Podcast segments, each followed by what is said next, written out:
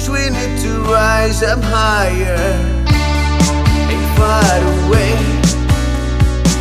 Then you